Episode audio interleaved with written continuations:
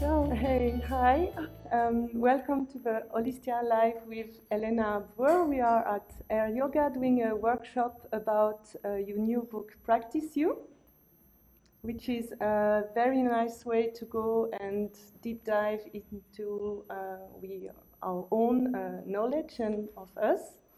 And um, yeah, I'm very a bit nervous, I have to say. You can do it en français, you know. I can speak in English and you can speak in French. Yeah, no, it's okay. I, I will do my French English. Parfait.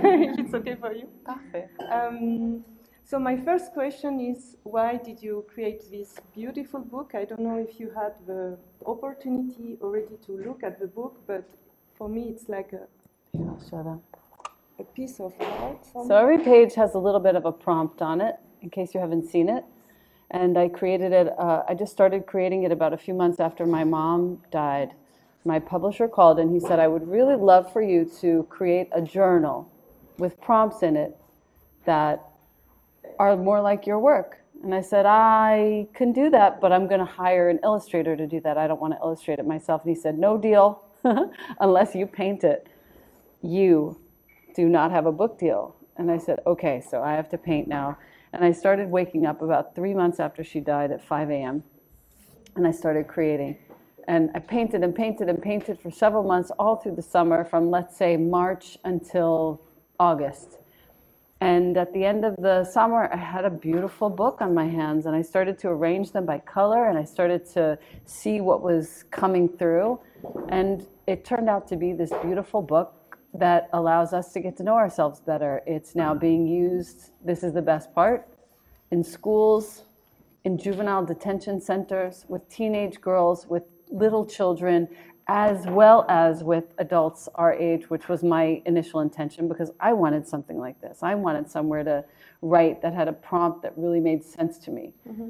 And so that's how the book was born. And it was kind of an accident and kind of the best thing that ever happened and became something very intentional and very clear for me.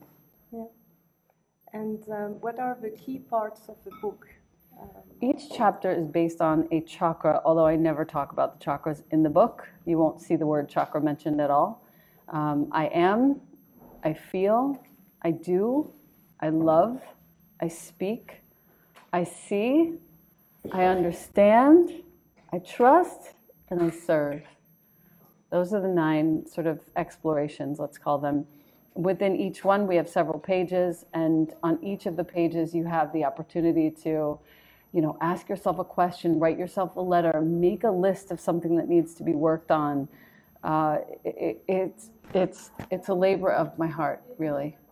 yeah, we can feel it when we see each Yes. page of, of Yes. the book. Yes. And um, for the person who are looking at us, how Mm-hmm. do you recommend to start using the book? What is the practice?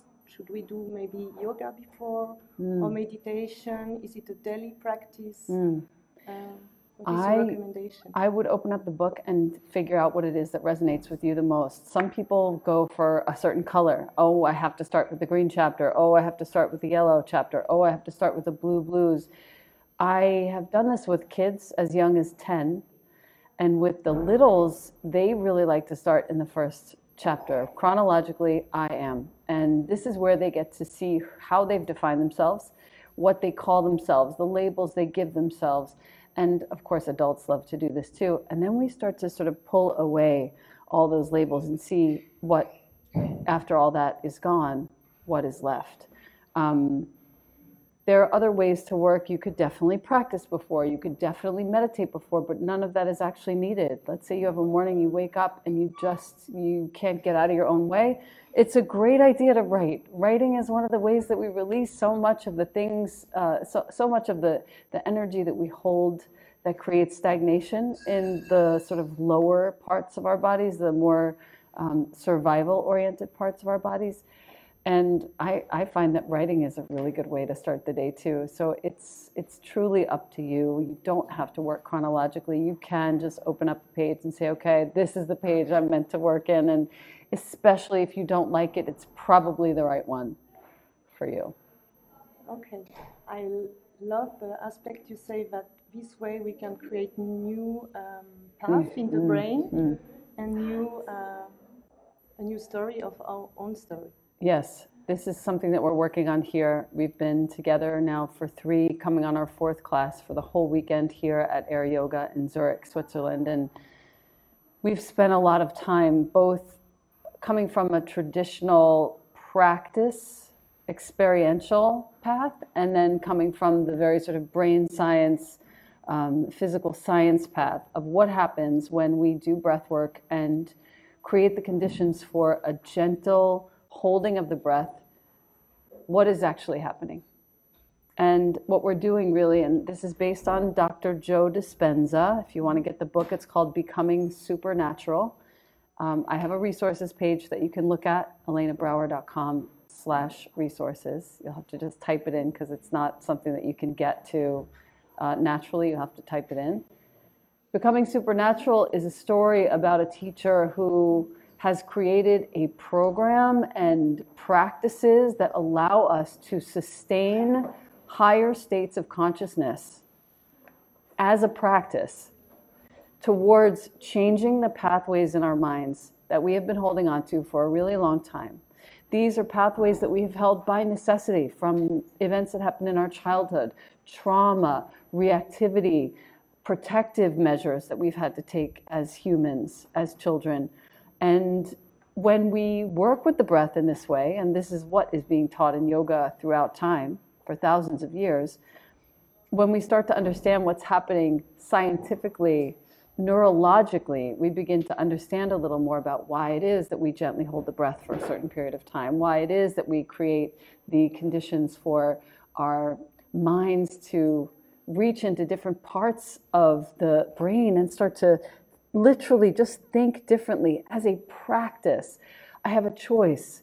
Am I going to hold on to this anxiety or am I going to hold on to that joy, that gratitude, that exhilaration, that appreciation? These are the choices that we make. And so when you come to a practice like yoga, like meditation, like breath work, you have choices as to what you build into your brain and what we're building here and what I like to build in any time that I teach, which is getting more and more rare, is this opportunity.